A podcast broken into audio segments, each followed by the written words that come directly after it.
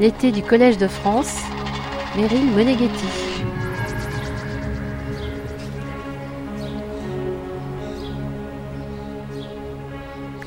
Quel est le rêve culturel d'intégration d'une Europe plurielle dans ses langues, ses arts et ses sociétés s'interroge la sémiologue néerlandaise Mieke Ball.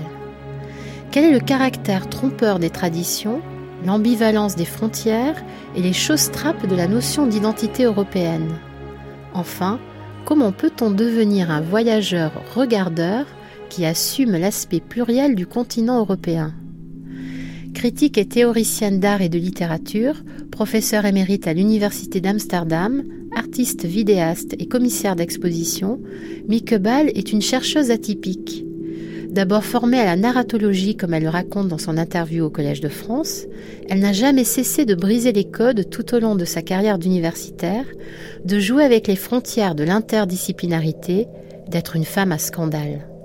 Je ne me suis jamais sentie à l'aise dans une seule discipline, confie-t-elle.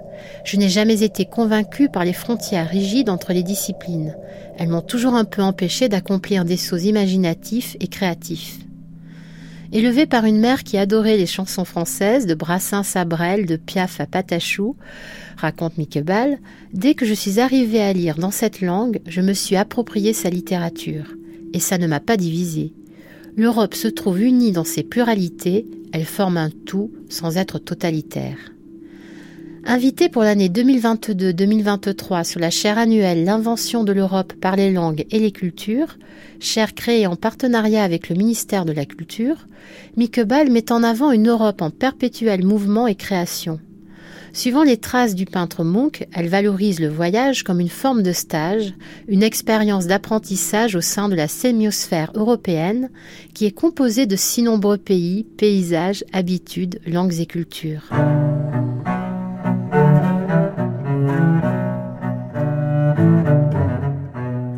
Alors que les populistes poursuivent fanatiquement l'identité européenne, Ball, en harmonie avec son esprit libre, met l'invention de l'Europe au défi d'un processus plus interactif, celui de l'identification avec des personnes et des phénomènes de son choix. Nous gagnons le Collège de France le 18 octobre 2022 pour la leçon inaugurale de Ball intitulée Un rêve culturel, l'Europe au pluriel.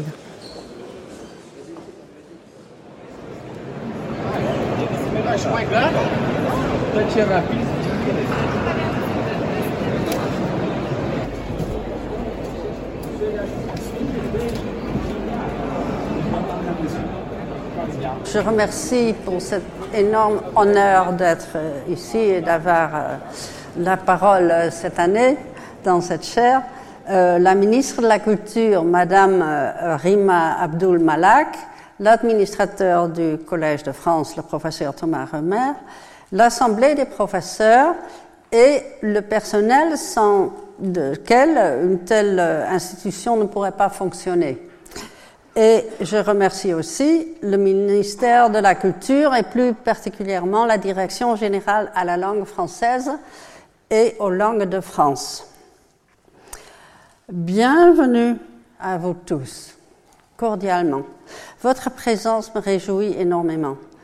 Ce que vous avez vu et entendu en entrant était la vie dans le bureau de presse pendant le sommet à Bruxelles du Conseil européen où se réunissaient 27 euh, chefs d'État et des gouvernements des États membres le 23 et 24 euh, juin 2022. La rumeur multilingue a été enregistrée en iPhone par la correspondante en France de l'agence France Presse, Ulrike Koltermann, voisine et amie dans le 11e arrondissement, où le trottoir au coin de notre rue porte l'inscription Bienvenue à Babelville. Il est vrai, notre quartier est multiculturel ou plutôt interculturel. La différence reviendra. L'enregistrement souligne le vague qui rappelle le mythe de Babel, le multilinguisme pour l'actualité. Pourtant, c'est le service de presse, c'est-à-dire des personnes engagées à travailler dur pour que partout en Europe, nous soyons informés de ce que ces seigneurs détenteurs du pouvoir décident. cette fois concernant l'élargissement de l'UE et la guerre de la Russie contre l'Ukraine. L'Europe pourrait être l'équivalent de Babel comme continent. Le contraste est fort avec un autre moment où on s'imaginait ce que c'est que l'Europe, datant de 70 ans, lorsque l'invention de l'Europe comme union battait son plein. Je parle des photos du pionnier de la photographie de rue, euh, théoricien du moment décisif euh, comme définition de la photographie, Henri Cartier-Bresson. En 1955, il publia un livre avec une couverture par Jean Miro intitulé Les Européens, titre programmatique pour le processus de l'invention de l'Europe, donc pertinent pour notre réflexion sur cette invention à la chaire annuelle. Le titre n'accentue ni la géographie, ni la politique, ni l'économie, ces trois piliers de l'idée de l'Europe mais le côté humain. Les populations dans les pays de l'Europe. Les photos ont été faites pendant cinq ans des balades de l'artiste entre 1950 et 55. Et j'étais légèrement déçue de voir qu'il a limité cette idée aux pays les plus grands et leurs villes les plus connues. Limitation qui date le livre. L'artiste a choisi pour son titre l'article défini les Européens, tandis que la langue française offre l'option de l'article partitif des Européens, un échantillon d'Européens possibles, sans l'ambition de les présenter tous. Les Européens indiquent la vision de l'Europe de l'époque quand seulement les grands pays comptaient. D'ailleurs, en 1900, je viens de découvrir qu'en 1900, 1997 une nouvelle édition de ce livre paru chez les éditions du Seuil avec l'article partitif des Européens. C'est significatif, n'est-ce pas? Mais c'est le côté tradition qui frappe, avec la fierté qui l'accompagne.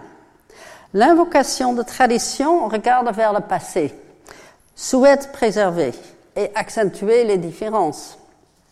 Ce qu'il présente existait déjà. C'est le contraire de l'invention. On voit ce à quoi on s'attend. Des images qui, comme l'artiste l'écrit dans sa préface, citation, surprennent par la combinaison de nouveauté et familiarité. Fin de citation. Mais la familiarité euh, prédomine dans les vêtements, occupations, cadres et classes sociales des femmes construisant des bâtiments en URSS, des hommes fêtant une victoire sportive dans le pub en Irlande, des reconstructions de ruines en Allemagne, des sculptures antiques sur des maisons modernes en Grèce. Et la haute société anglaise. Des traditions géographiquement et historiquement très différentes. Et on ne voit rien d'autre de l'autre côté de l'invention continue de l'Europe un souhait de rapprochement, de mélange. Ces photos sont des œuvres d'art de qualité superbe. J'ai rien à redire à cette qualité. Le sens du déjà vu nous rend conscients des changements continus dans la façon de voir, si importante dans ce processus de création. Pour rester conscient aussi du caractère trompeur des traditions, relisons le rappel de Jean-Luc Nancy dans La communauté des œuvrés, que la nostalgie est un fantasme occidental. Citation, l'Occident depuis ses débuts. À chaque moment de son histoire, il s'est déjà livré à la nostalgie d'une communauté plus archaïque et disparue, à la déploration d'une familiarité, d'une convivialité perdue. Mais, continue de la citation, la communauté n'a pas eu lieu selon les projections que nous faisons sur elle, sur ces socialités différentes. Fin de citation.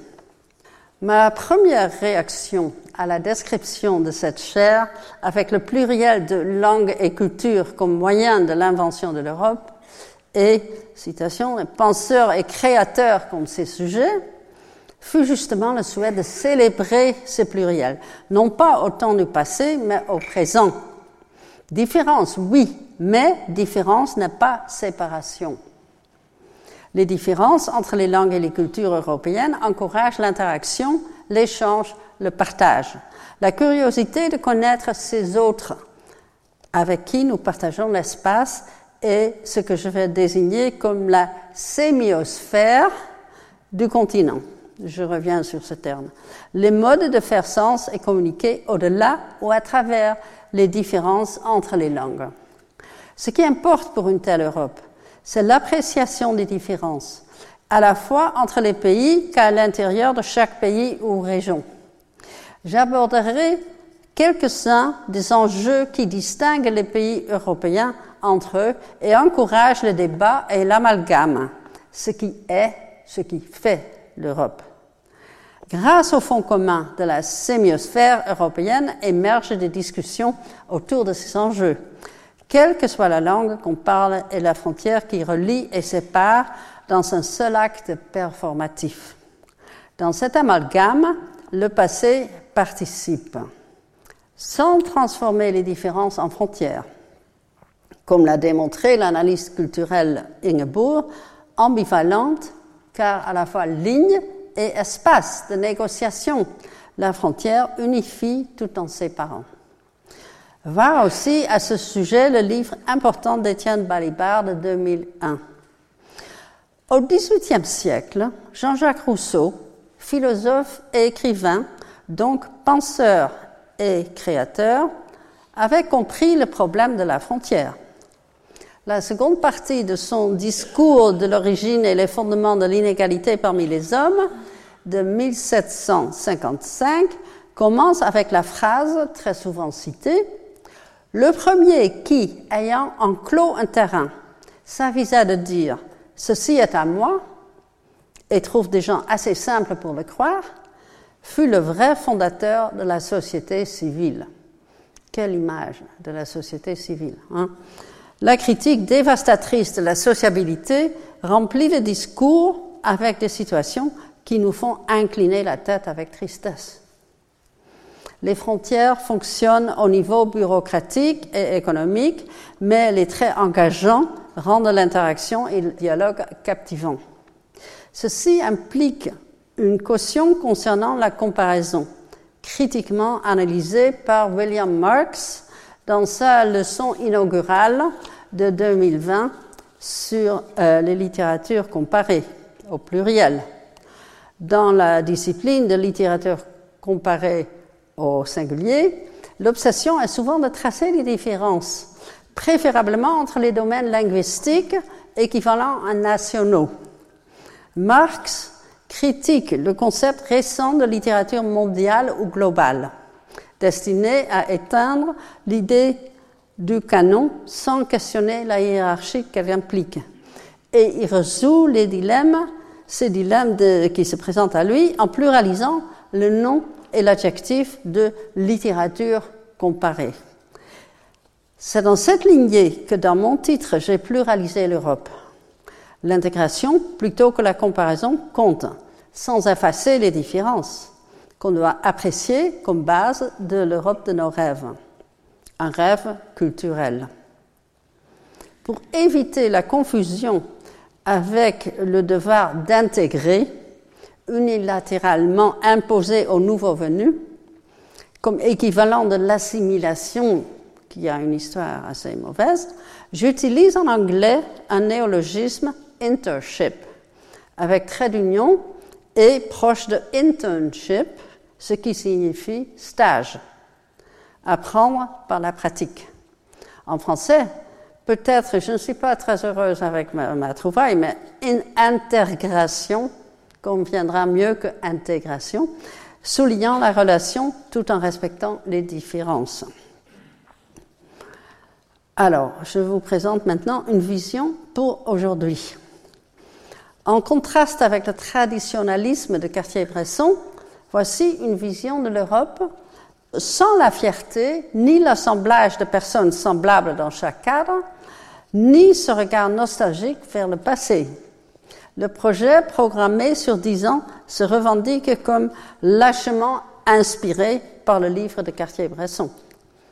Deux artistes néerlandais, Rob Honstra et Arnold van Bruggen, visiteront une vingtaine de régions marginalisées dans l'Europe. De chaque voyage résultera une exposition et un livre.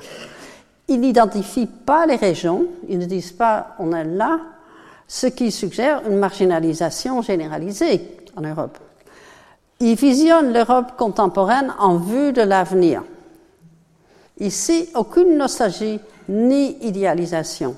Au contraire, une vision pessimiste, dystopique, montrée par les victimes de l'hypercapitalisme. C'est ce régime qu'on appelle de mauvaise foi néolibéralisme, qui n'est ni néo, nouveau, datant du XVIIIe siècle, ni libéral, vu la prédominance des règles qu'il a imposées, qui a fait des habitants des victimes. Ils perdent leur maison, rachetées par des organisations comme Airbnb et par des riches comme les oligarques russes qui achètent villa après villa. Leur langue s'efface et leurs moyens de vivre sont menacés. Le capitalisme détruit tout, les règles de l'UE ajoutant au problème.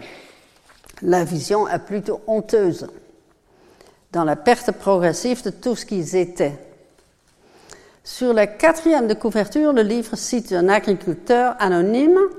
Je suis pessimiste. Et dans dix ans, nous ne serons plus là. Tout tourne autour de l'argent. Et s'il y a une chose que je sais, c'est que l'argent gagne toujours. Inspiré par Cartier-Bresson, on peut dire, mais lâchement en effet, en le contredisant vigoureusement. Les habitants de la région, que je devine être dans ce cas le Pays basque, résistent à la perte de leur monde par des fêtes annuelles exubérantes où le vin coule à flot et un spectacle suspend l'esprit sombre. Leur instrument, la mascarade, l'outil de la honte, pour qui veut cacher son visage et se transformer en un autre. Ils se peignent la figure en noir ou en rouge, se posent des masques faits de peau d'animaux et se coiffent d'un chapeau de chasseur armé de plumes et d'autres traces d'animaux morts. Quelques-uns s'habillent dans un costume de peau d'ours, dénonçant le retour de cet animal dangereux que les règles de l'UE leur interdisent de chasser. Ce spécimen est mieux protégé que les humains. De la même façon, le retour du loup fait peur aux Pays-Bas, où les moutons et les veaux peuvent facilement être victimes de cet animal carnivore. Peut-être que les règles changeront après qu'un bébé aura été dévoré. Les acteurs jouent des rouges et des noirs et à la fin, l'homme ours commence à bondir autour des rouges, poussant des cris sauvages. Les habitants interprètent la barbarie qui leur est attribuée de l'extérieur. C'est une auto-représentation ironique. Les barbares, c'est nous. Dans la lignée de la phrase sans doute apocryphe, Madame Bovary, c'est moi. C'est une identification. Cette mascarade défie les visiteurs touristes avec un spectacle traditionnel mais inconnu d'eux. Ce n'est pas un retour nostalgique vers le passé, mais une provocation du présent, affirmant la persévérance des habitants de la région, leur exigence d'avoir un avenir. Comment surmonter les conséquences invivables de ces exemples? Babel, où personne ne se comprend. La nostalgie, un regret du temps perdu le pessimisme vivant du désespoir.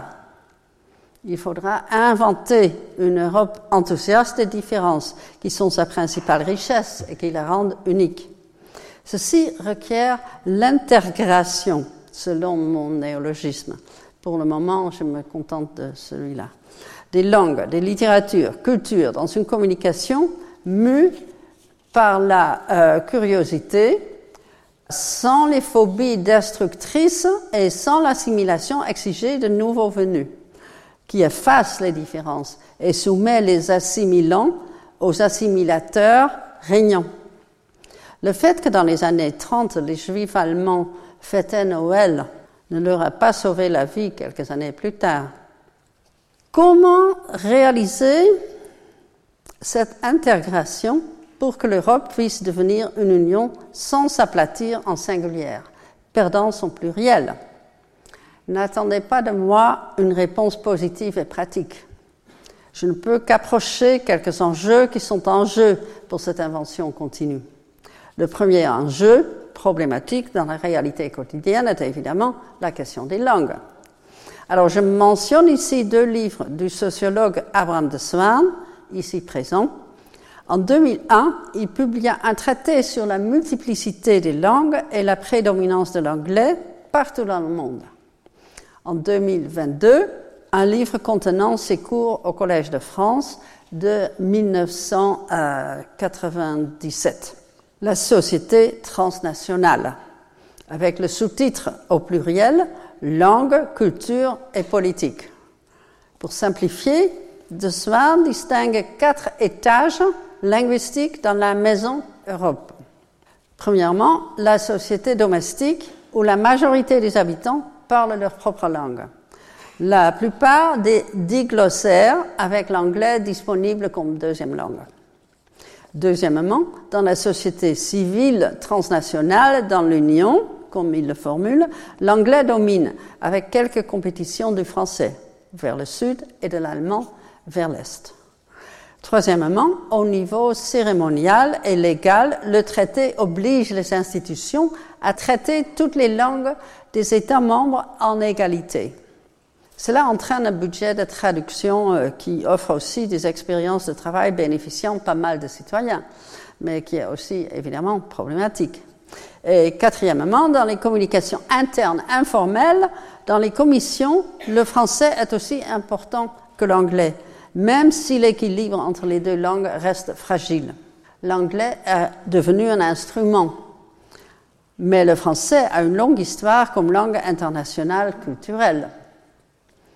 De Swan offre un outil pour négocier les difficultés et accepter ce qui est difficile, comme la prédominance de l'anglais. Mais il mentionne aussi les avantages sociaux et pratiques du multilinguisme et recommande l'apprentissage d'une troisième langue. Mais à l'intérieur des domaines linguistiques jouent aussi des détails sans importance évidente, comme l'écriture et la prononciation des mots de tous les jours, des abréviations. C'est en visant ces enjeux que je parlerai de la sémiosphère. Ce n'est pas pour renforcer les règles de l'encodage et de décodage de la sémiotique, mais pour adopter des comportements linguistiques qui échappent à cette pensée systématique des détails quasi négligeables qui font du locuteur soit quelqu'un qui appartient, soit quelqu'un qui reste un étranger. Que veut dire, par exemple, cette maman à propos de son enfant? C'est sympa, il a son ami et après il part en colo. Est-ce que vous comprenez tous ce qu'elle dit? Moi, ça m'a pris un moment. Hein. Le dictionnaire n'aide pas vraiment. Il y a des solutions dont la traduction par ordinateur vient comme une aide importante, à moins de se heurter, comme c'est mon cas, au logiciel qui refuse d'accepter le premier E dans mon prénom. Résultat, Mike devient Mike. Une femme européenne devient un homme américain. Méfions-nous de la confiance aveugle dans les machines. Alors, je passe au sujet, à l'enjeu suivant intégrer l'imagination. Je recommande le mélange de l'intellect et de l'imagination, caractéristique des objets, approches et questions de recherche dans les sciences humaines. Le domaine des penseurs et créateurs, mentionné comme inventeurs de l'Europe dans la description de la chair. Les œuvres se répondent et répondent aux différences. Là réside le pouvoir d'invention des langues et cultures plurielles avec leur recours à l'imagination, la créativité. Ce sont moins les règles que les idées inouïes qui unifient cette grande et magnifique diversité. La liberté d'esprit permet la création d'idées comme résultat de l'intégration du penser et du faire, activité du créateur-penseur. Les règles faites pour unifier font souvent le contraire. Je repense à deux interventions d'une amie très chère, hélas prématurément décédée, Nanou. Son nom officiel, c'est Annie Navarro euh, Martino. Elle était prof de français dans le secondaire à Paris, gauchiste convaincue et fière de la culture et littérature française qu'elle aime beaucoup. Un jour, elle annula un rendez-vous qu'on avait pour aller manifester, un passe-temps euh, favori en France, non? Aujourd'hui, on, se rappelle, hein? Et elle manifestait contre l'interdiction des fromages au lait cru, banni par le nouveau régime de Bruxelles. Priver les gens d'un plaisir gastronomique relevait des nombreuses causes pour lesquelles elle allait manifester. Et pour moi, c'était surtout la réglementation même à laquelle elle s'opposait, ce qu'elle a confirmé après coup. La deuxième intervention était beaucoup plus importante. Nanou enseignait dans une école où beaucoup d'élèves étaient d'origine étrangère, qui avaient du mal à apprendre ces petites propriétés de la grammaire, dont les accords du participe passé. J'ai pas mal galéré moi-même avec ça. Hein. Son engagement avec ses élèves était aussi radical que son gauchisme. Donc, plutôt que de leur infliger des devoirs supplémentaires et de mauvaises notes, pendant de longues soirées, elle écrivait une pièce de théâtre du genre policier, où l'intrigue et les personnages incarnaient les règles. Les élèves étaient enthousiastes d'apprendre les lignes de la pièce par cœur et puis de les jouer avec leur voix et leur corps. Ainsi, ils s'appropriaient ces règles récalcitrantes. Qui a tué le participe passé était le titre, qui intégrait le genre policier, l'intervention avec la grammaire. La pièce fut un succès éclatant. L'apprentissage la grammaire se transformait de souffrance en plaisir. Les progrès des élèves furent éblouissants et c'était une œuvre littéraire brillante. La participation active des élèves leur a appris bien plus que les règles de la grammaire. Je mentionne l'intégration de l'apprentissage d'une langue étrangère avec l'exubérante créativité de l'imagination et surtout le bonheur de surmonter la difficulté initiale et l'augmentation de la confiance en soi, cruciale pour la formation psychologique des jeunes, leur sociabilité et l'expérimentation. Tout a faciliter l'intégration de ces jeunes dans un milieu jusque-là assez aliénant. L'invention de l'Europe a besoin de ce genre de créativité et l'intégration avec le côté intellectuel tout aussi indispensable. Si je me suis mise à partir de 2002 à réaliser des films, c'est en vue de cette intégration.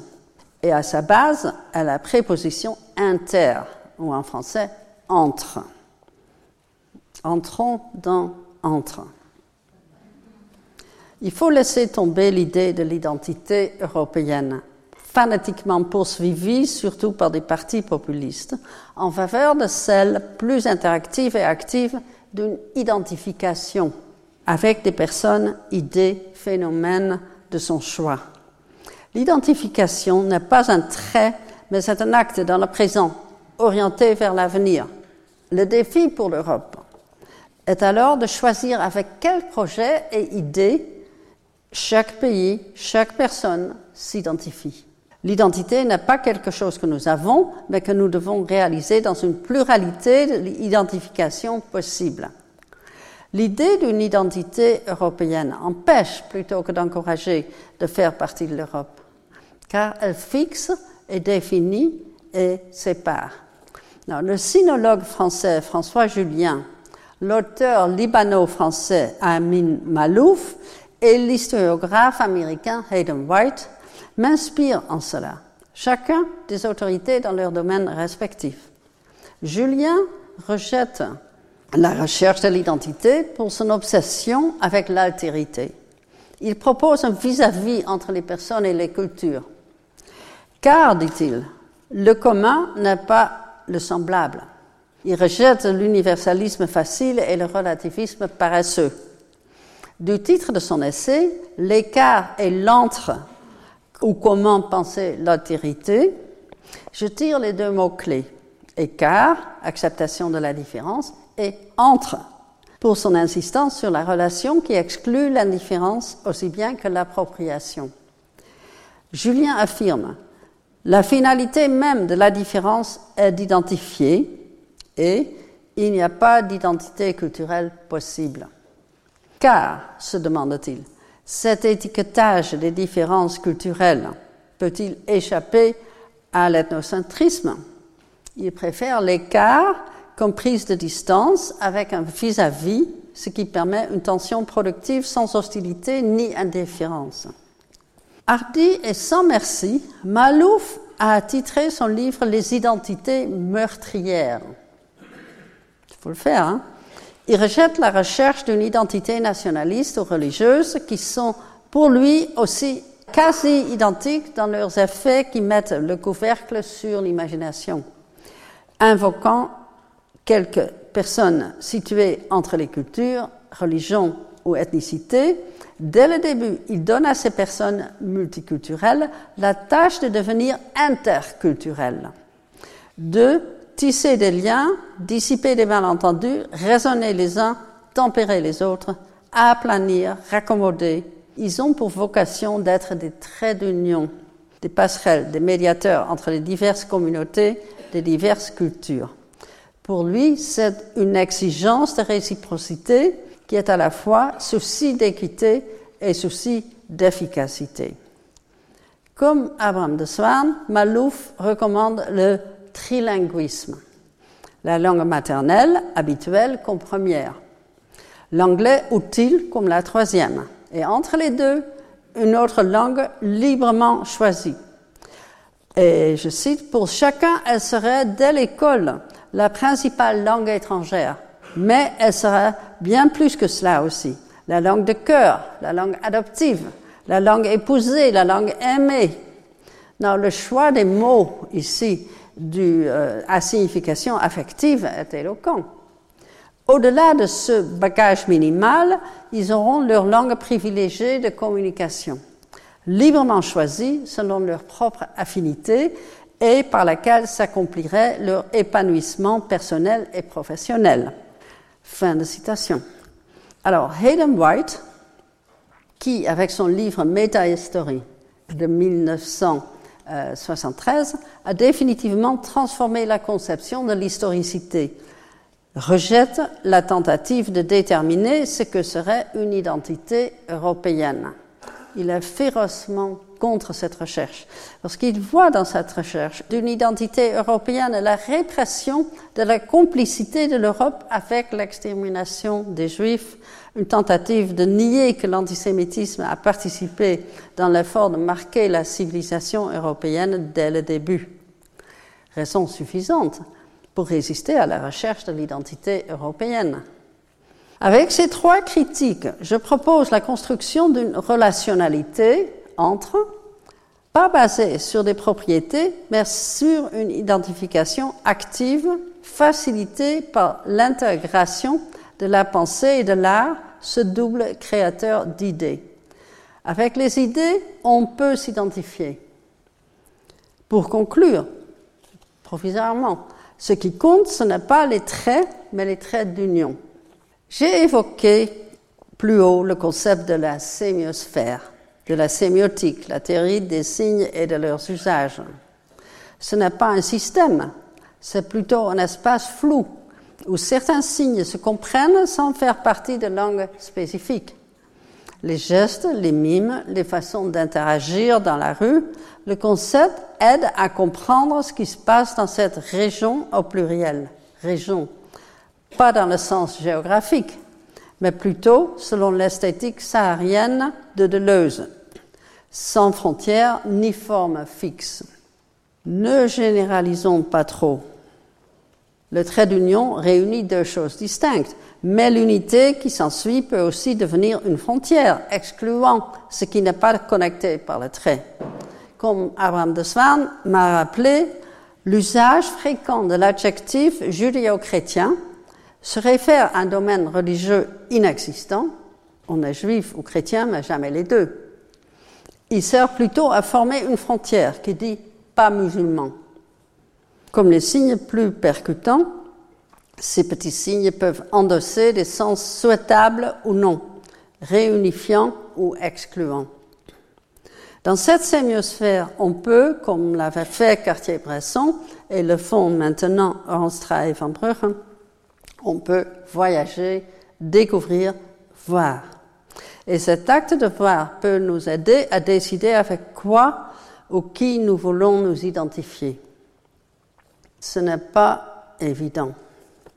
Avec la précarité de l'état actuel du monde, les conséquences désastreuses du Brexit, l'invasion russe en Ukraine, l'agressivité contre les demandeurs d'asile entre la Pologne et le Bélarus, et de plus en plus, à ma grande honte, aux Pays-Bas aussi, et la menace du retour de Trump, entre tout ça, il semble non productif de considérer spécialement l'Europe quand nous voulons comprendre comment le sens émerge dans certains contextes.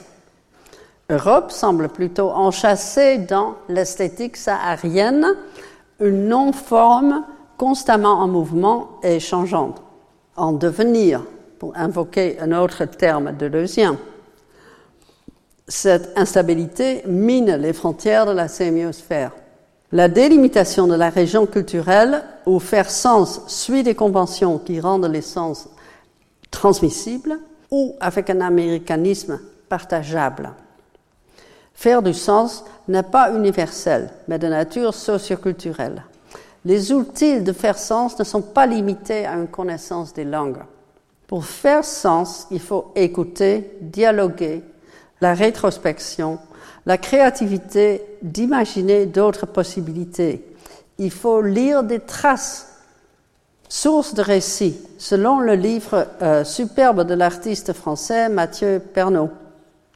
Les sens émergent dans ces rencontres. Il faut analyser la production du sens sans la simplicité de la rigueur du dictionnaire, ainsi que sans éliminer l'affectivité incluse dans la subjectivité. Connectons la sémiosphère avec deux domaines mentionnés dans la présentation de la chair, celui de la pensée, via mon approche dans ma recherche, avec celui de l'art, en invoquant un peintre qui, selon les dires, a appris de ses voyages en Europe, le norvégien Edvard Munch. D'abord le côté universitaire. Dans un volume publié à l'occasion du centenaire du sémioticien proéminent Juri Lotman, l'estonien Peter Torop commence son chapitre sur la sémiosphère en disant que ce concept marque la transition chez Lotman vers une analyse culturelle dynamique. Il continue que le concept a voyagé d'un champ terminologique vers d'autres.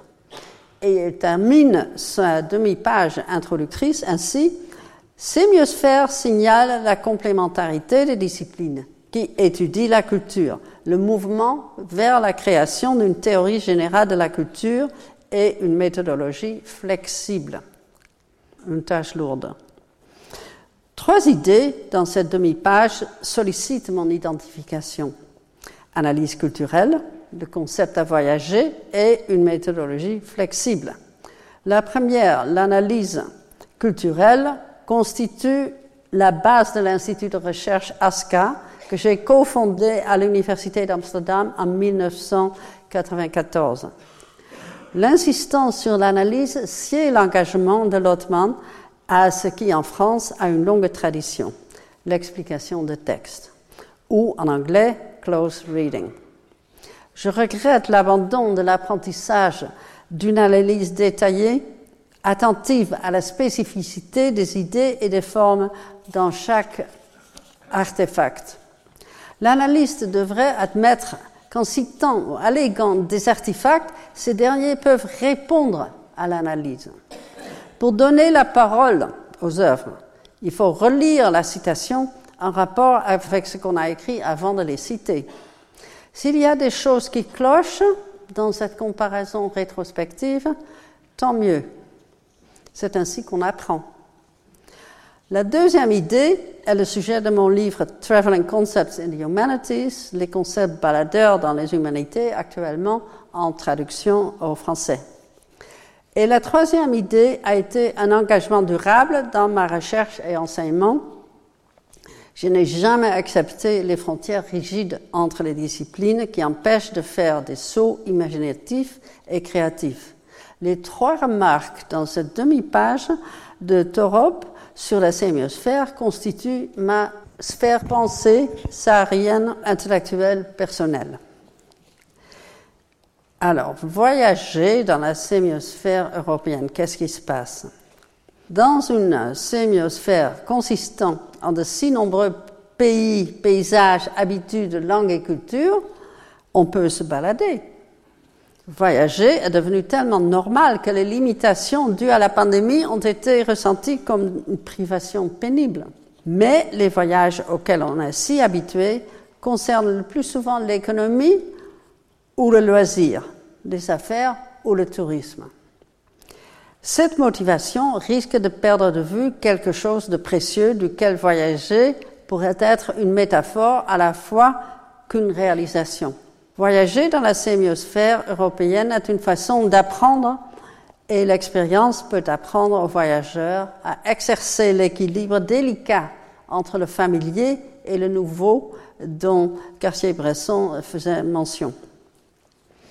Il y a un siècle, voyager avait une toute autre fonction que tourisme ou affaires, une fonction éducative, un apprentissage, comme un stage.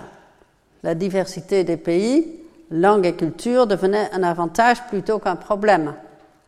Lorsque le jeune peintre Edvard Munch participait à une exposition collective à Christiania, aujourd'hui Oslo, en 1800, 86, un journal local écrivait que l'artiste devrait obtenir une bourse pour voyager afin d'apprendre davantage. Voyager, c'était une façon libre d'apprendre, une expérience éducative au-delà de l'académie. Aujourd'hui, ce serait comme les jeunes avec sac à dos prenant une année de transition entre le bac et la fac. Le journal avait raison. Munch allait devenir le plus grand peintre de l'art norvégien et au-delà.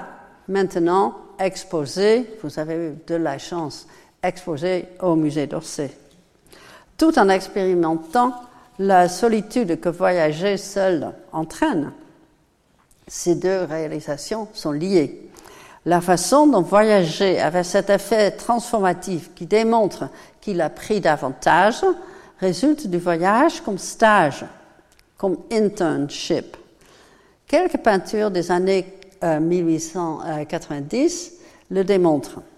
Les chants, dans le sens de Pierre Bourdieu, où il apprenait davantage, oscillaient entre regarder et voir, avoir des expériences, peindre et penser, changer d'opinion, voir des choses nouvelles et les voir de façon différente, explorer des terrains nouveaux. Voyager devint le dispositif qui l'aidait à dépasser ses limitations, transgresser ses propres frontières. Non seulement son art entra des avenues nouvelles grâce au voyage, mais aussi sa pensée, à l'aide de ce que j'ai appelé des concepts voyageurs, a facilité sa façon de devenir un artiste pensant. En 1891, Munch a peint deux vues d'en haut de rue de Paris, expérimentant l'étrangeté.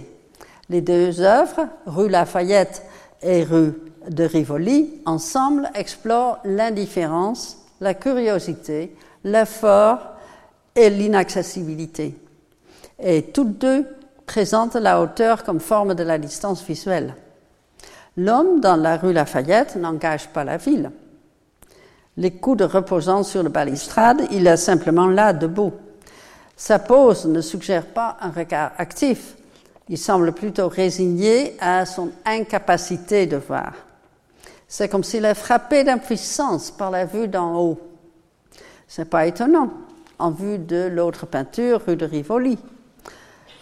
Et la question que les deux ensemble posent, comment peut-on devenir un voyageur regardeur?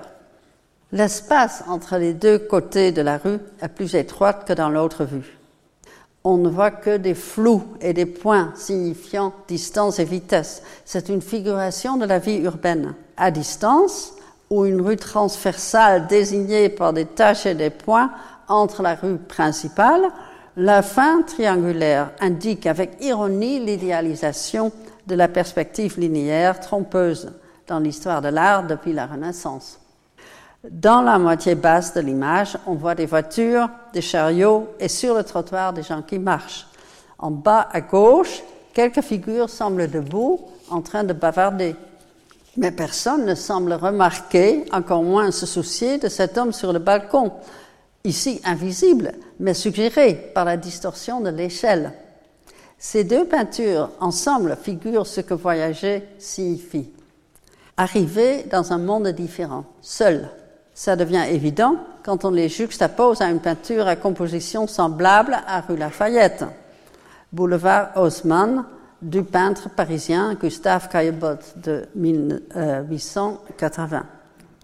Caillebotte, peignant dans un style beaucoup plus réaliste, mais outre cette différence, la principale différence est la présence du second monsieur. Celui-ci, les mains dans les poches, signalant l'indifférence, ne regarde même pas. Pourquoi le ferait-il? Il connaît sa ville comme ses poches. Ce qui importe, c'est qu'ils sont ensemble, même sans communiquer. Ils ne sont pas seuls. Évidemment, retournant à rue Lafayette, un jeune artiste ambitieux ne va pas s'identifier avec l'homme mûr désactivé sur le balcon, ni être intimidé par l'anonymat de la vie urbaine rapide. Ce qu'il ferait devient visible dans une autre peinture, peinte bien plus tard, alléguée pour sa figuration de la pensée du voyageur apprenant pensant. Munch voyageait surtout entre la Norvège, la France et l'Allemagne. Et parfois, il faisait des trajets aller-retour, parfois il parcourait des triangles. Munch passait beaucoup de temps dans le domaine de l'ophtalmologiste Max Linde, un collectionneur d'art célèbre à Lübeck. Linde avait des sculptures de Rodin dans son jardin et des peintures de Munch dans sa maison. Ayant vu le Rodin à Paris, puis dans l'ambiance familiale à Lübeck, l'expérience a dû renforcer pour Munch deux aspects de ses voyages et stages. Le souvenir de la sculpture large avec le menton sur la main aurait suggéré à l'artiste l'ambiguïté de l'iconographie de la mélancolie, thème qu'il peignait souvent. Cela devient clair quand on croise le penseur de Rodin avec la gravure Mélancolia 1 de Dürer. L'ambiguïté visuelle est essentielle pour comprendre l'art comme encourageant l'identification. Et puis, ayant une tendance à la mélancolie et en avoir souffert encore plus pendant ses voyages, la confrontation constante avec la différence et l'indifférence, la pensée de l'artiste a pu être enrichie par l'idée de penser que Rodin avait superposé sur la mélancolie. Ajoutant de la couleur à la sculpture noire, du rose, du vert et un peu de bleu, Munch a intégré l'art de la peinture à celui de la sculpture. Il a connecté, identifié l'art de plein air avec l'art d'intérieur, ainsi que l'art de l'autre artiste et l'autre médium au sien. L'ombre du piédestal de la sculpture, qui se termine par un triangle euh, à gauche, est une figuration de cette triangulation. Le contraste entre l'attention et l'indifférence et la mélancolie comme conséquence pour le voyageur pourrait bien avoir été une des idées que Munch a rapportées chez lui de ses voyages. Peindre la sculpture de Rodin avec sa pose traditionnelle de mélancolie pendant ses voyages, Munch connecte ici son voyage en Allemagne avec ses voyages à Paris, où il a rencontré cette autre signification de la figure avec la tête sur la main le sculpteur français a attribué au geste le sens de penser, hein, le penseur, même si le titre original de l'œuvre fut poésie. Ni mélancolie, ni réflexion sont des significations fixes. C'est voyager dans la sémiosphère européenne avec la solitude et le souhait de devenir un regardeur qui met en mouvement ça rien les actes intégrés de deux activités qui, selon la proposition de la chair, ont besoin d'être intégrées, penser et créer. Voyager est ici une métaphore ainsi qu'une réalisation de l'apprentissage stage de devenir un regardeur pour invoquer un substantif que propose l'artiste belge brillante Anne-Veronica Janssens, ici présente si je ne me trompe pas. Son travail brise la passivité du spectateur, connecte le visible et le tangible et met l'art en mouvement. Cet été, elle a installé une œuvre imposante au Panthéon, pas loin d'ici, que vous pouvez encore voir jusqu'au 30 octobre. Ne le ratez pas. Un énorme miroir circulaire est installé au sol sous la coupole centrale avec ses peintures historiques, sous le fameux pendule de Léon Foucault de 1851, reflété. Qu'on regarde vers le haut ou vers le bas, on voit la même chose. Mais dû au renversement, les deux vues semblent très différentes. Ces œuvres réorientent le regard et font du voir un regard un regarder actif engageant un spectacle toujours instable et en mouvement.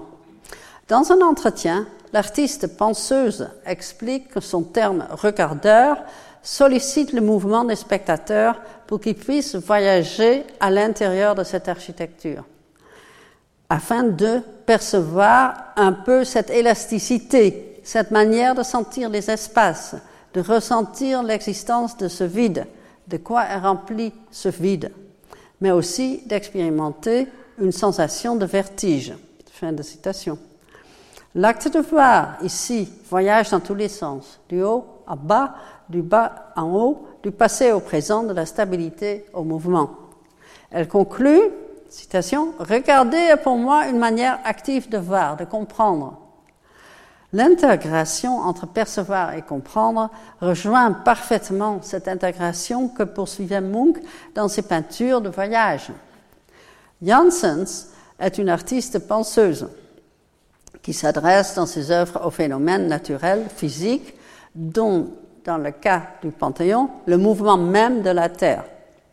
L'intégration de pensée et créée nous encourage à nous identifier un spectacle qui, tout en mouvant, nous meut à vivre ensemble dans l'identification avec les éléments, idées, sensations, paysages, personnes, d'une sémiosphère où rien n'a une identité fixe, mais qui n'est pas non plus arbitraire.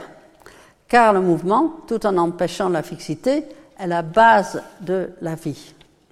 Ce qui spécifie l'idée de l'Europe dans cette œuvre mouvement, le fait que, évidemment aussi pour des raisons techniques, le miroir immense nous parle des tours de la planète ainsi que dans la présence du pendule de Foucault dont on voit le mouvement.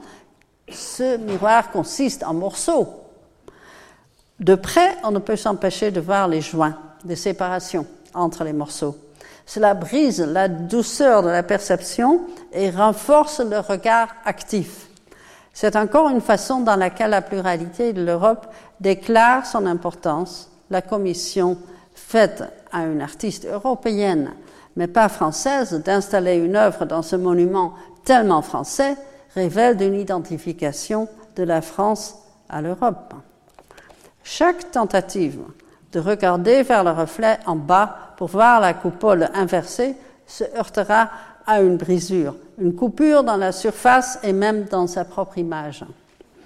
Ainsi, l'œuvre persuade le regardeur à activement voir et assumer cet aspect pluriel du continent, plutôt qu'un tout euh, unifié.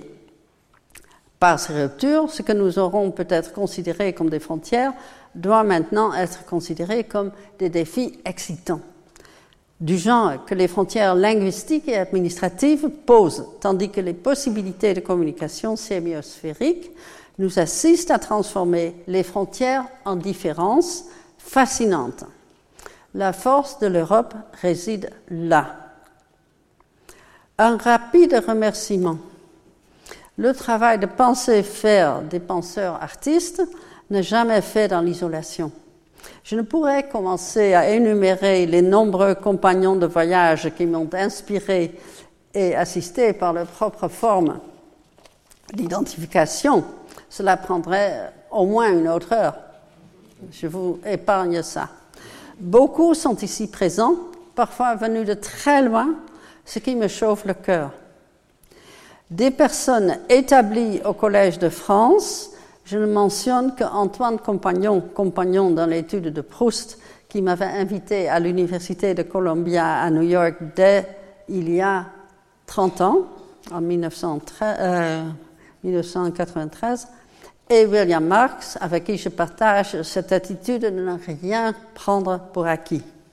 Nos savoirs ne sont jamais ni complets ni définitifs.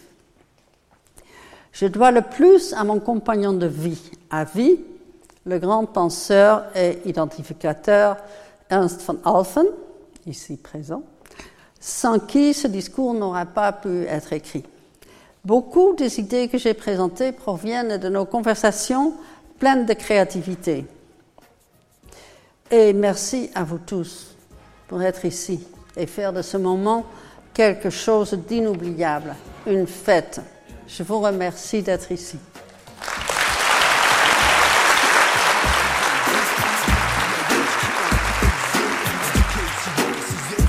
Le Collège de France et France Culture vous ont présenté la leçon inaugurale de la théoricienne d'art et de littérature Mieke Ball, intitulée Un rêve culturel, l'Europe au pluriel.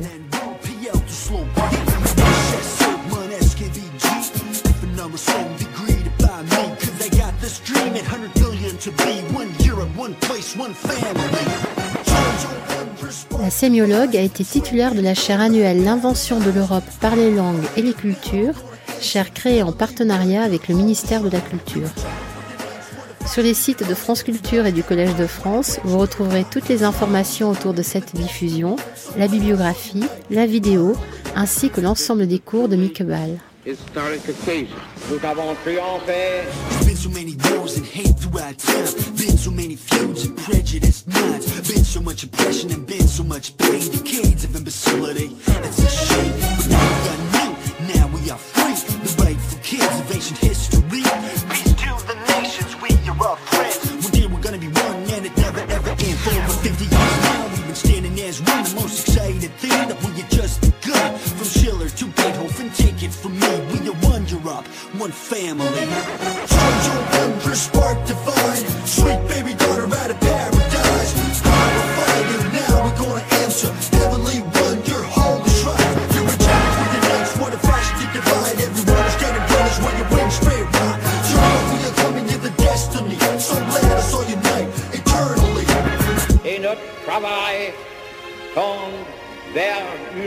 une époque de paix, de prospérité, de plénitude. Es bedeutet viel, die Form eines echten Zusammenschlusses zu finden. Democratic institutions on this ancient continent of Europe.